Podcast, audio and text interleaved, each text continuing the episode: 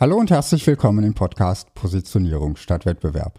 Ich bin Markus Selders und hole dich und dein Unternehmen aus der Vergleichbarkeitsfalle heraus, damit du bessere Kunden bekommst und höhere Preise verlangen kannst. Kennst du das? Du hast eine gute Idee und willst sie sofort umsetzen. Du siehst irgendwo ein Problem und willst dich sofort daran machen, es zu lösen.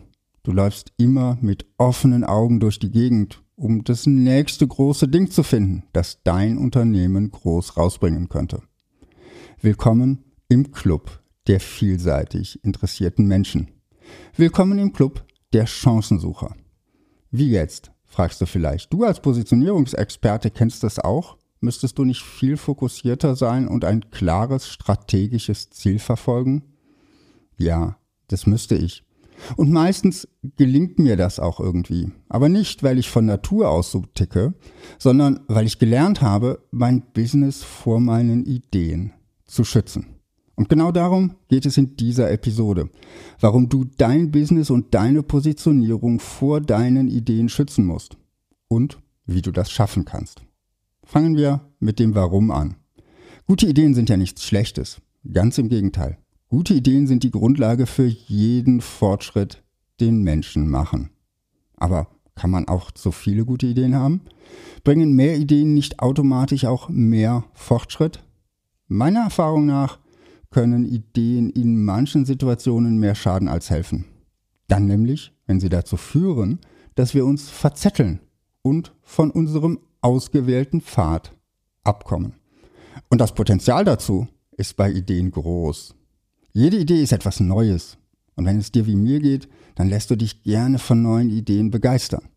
Diese Begeisterung ist es aber leider auch, die uns ablenkt von dem, was wir uns eigentlich vorgenommen hatten. Von dem, was wir zu Ende bringen wollten. Wenn das mal vorkommt und wir einen Nachmittag unserer Zeit mit einer neuen Idee verbringen, ist das ja auch nicht weiter schlimm. Gefährlich wird es erst, wenn wir unsere Ziele und Strategie darüber aus dem Blick verlieren. Und das passiert schneller, als man denkt.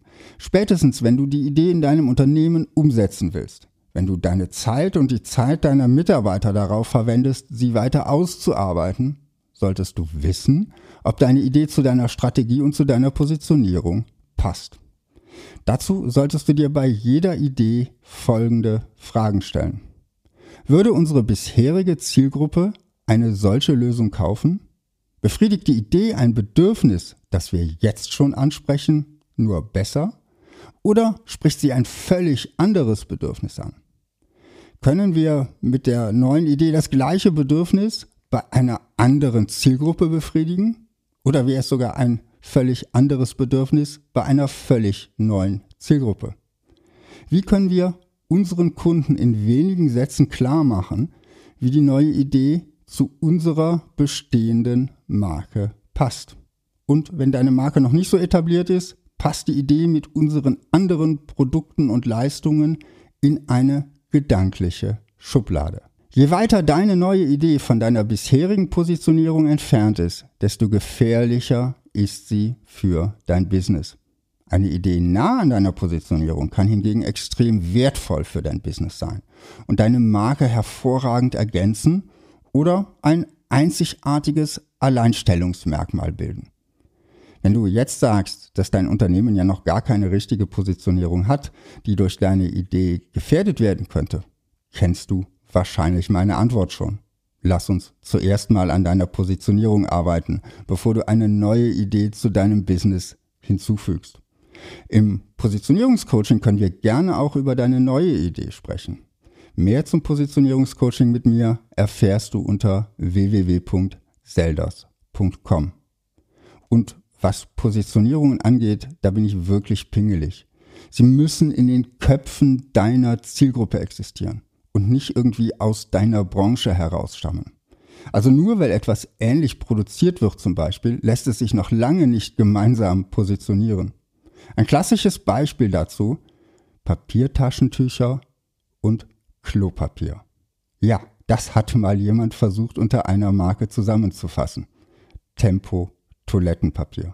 Eine Marke, die für eine ganze Produktkategorie steht. Hast du mal ein Tempo für mich? Ausweiten auf einen völlig anderen Verwendungszweck? Das konnte ja nur in die Hose gehen. Auch wenn die Produkte von den reinen Produkteigenschaften weiches und hoffentlich reißfestes Hygienepapier ja durchaus ähnlich sein mögen.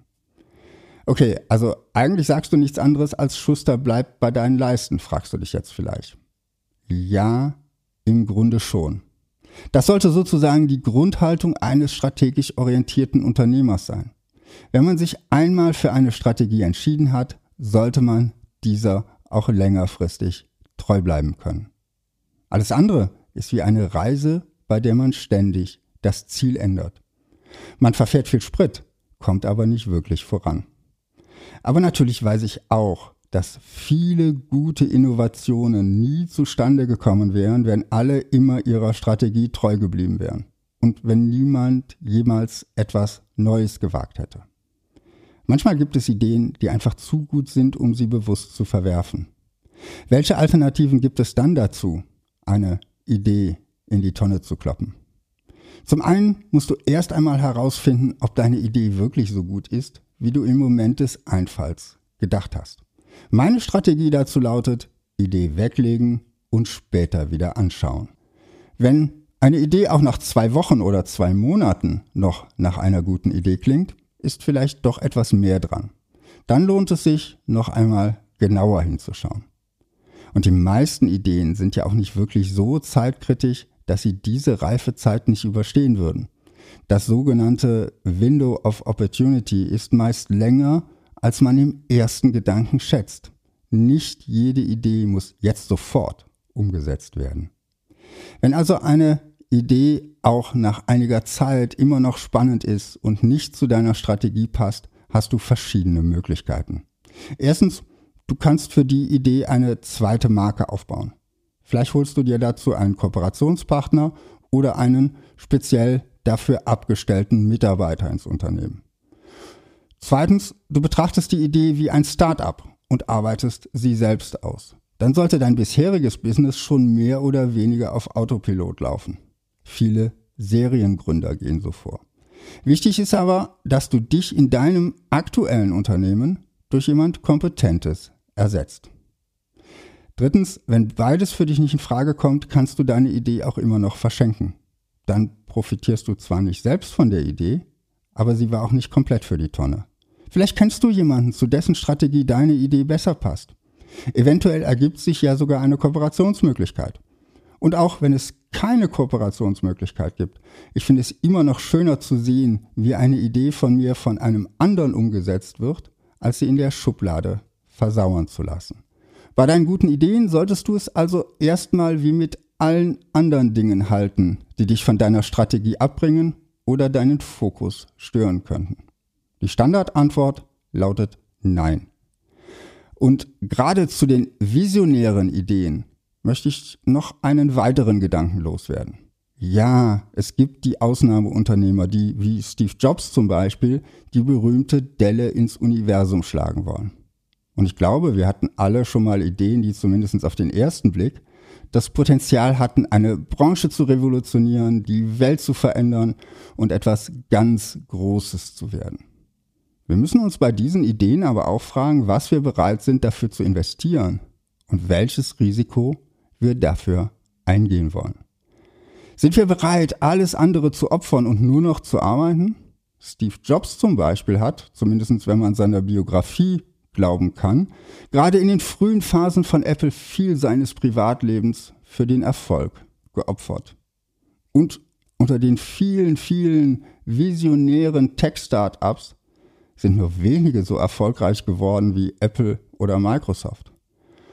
Ob nun auf jedes mega erfolgreiche Unternehmen 100, 1000 oder noch mehr gescheiterte Startups kommen, ist im Grunde egal. Du musst für dich entscheiden, wie viel Risiko du eingehen willst. Das hat auch viel damit zu tun, in welcher Lebensphase du dich befindest und in welcher Reifephase dein Unternehmen steckt. Jemand, der frisch von der Uni kommt und noch kein Unternehmen aufgebaut hat, hat kaum etwas zu verlieren und kann sogar noch viel dadurch lernen, dass er seine Ideen umsetzt. Jemand, der eine Familie ernähren muss und ein Traditionsunternehmen mit treuen Mitarbeitern führt, hat viel mehr zu verlieren, wenn er plötzlich einer fixen Idee folgt. Ich bin der Meinung, dass nicht jedes Unternehmen die Welt revolutionieren muss. Häufig reicht es schon aus, das Leben einiger Menschen etwas besser zu machen. Oder anders gesagt, einer kleinen Zielgruppe einen klaren Nutzen zu bieten und in deren Kopf für eine Sache oder ein Ergebnis zu stehen. Das ist dann eben eine fokussierte Positionierung. Die macht dich vielleicht nicht zum Milliardär, sorgt aber dafür, dass dein Unternehmen auf einem soliden Fundament steht, du Kunden findest, mit denen du gerne arbeitest und du abends entspannt zu deiner Familie nach Hause kommst und ein nicht nur wirtschaftlich sehr gutes Leben führst. Wenn du an diesem Punkt bist oder dich diesem Punkt näherst, muss nicht jede gute Idee revolutionär sein. Vielleicht hilft es auch einfach mit evolutionären Ideen, deinen Nutzen für deine Kunden immer weiter zu erhöhen und deine Position in deiner Nische weiter zu stärken. Denn auch das gehört zur Positionierung. Deine Position gegen potenzielle Wettbewerber abzusichern. Das war's von mir. Positioniere dich fokussiert und einzigartig und finde die richtigen Kunden für dein Unternehmen.